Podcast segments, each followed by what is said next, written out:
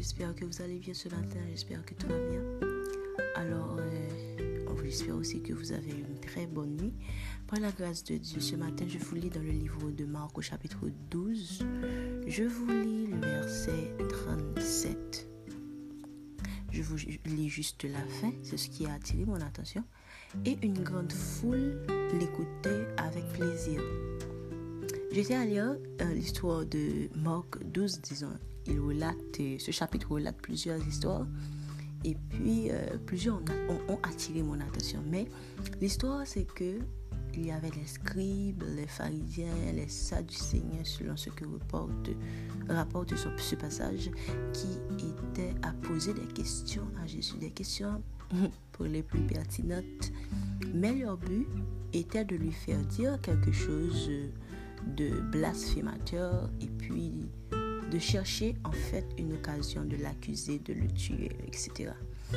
Et puis alors, euh, alors qu'il lui posait des questions, mais Jésus, j'admire cette sagesse qu'il avait. Parce que au-delà des questions, moi-même personnellement, quand je lis ça, je me dis, moi personnellement, si on me posait ce genre de questions, qu'est-ce que j'allais répondre? Sa question, la question est pertinente, mais la réponse, en tout cas, sera, sera plus pertinente. Et puis, um, il donne des exemples pour appuyer ce qu'il dit. Et puis, il finit, en fait, le chapitre termine comme ça, que plusieurs l'écoutaient avec plaisir.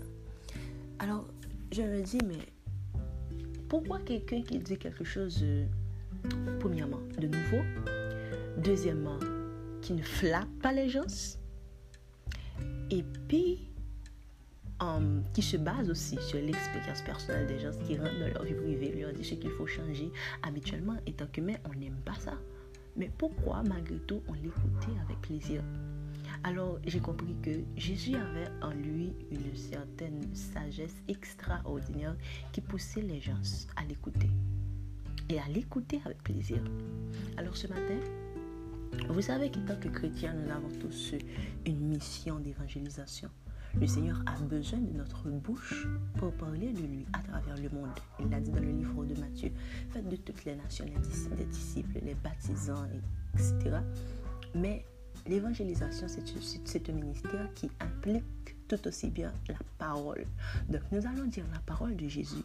Nous allons dire au monde que Jésus l'aime, qu'ils ont besoin de Jésus, qu'ils doivent se répartir des paroles qu'ils ne voudront pas entendre peut-être, qui ne leur feront pas plaisir non plus.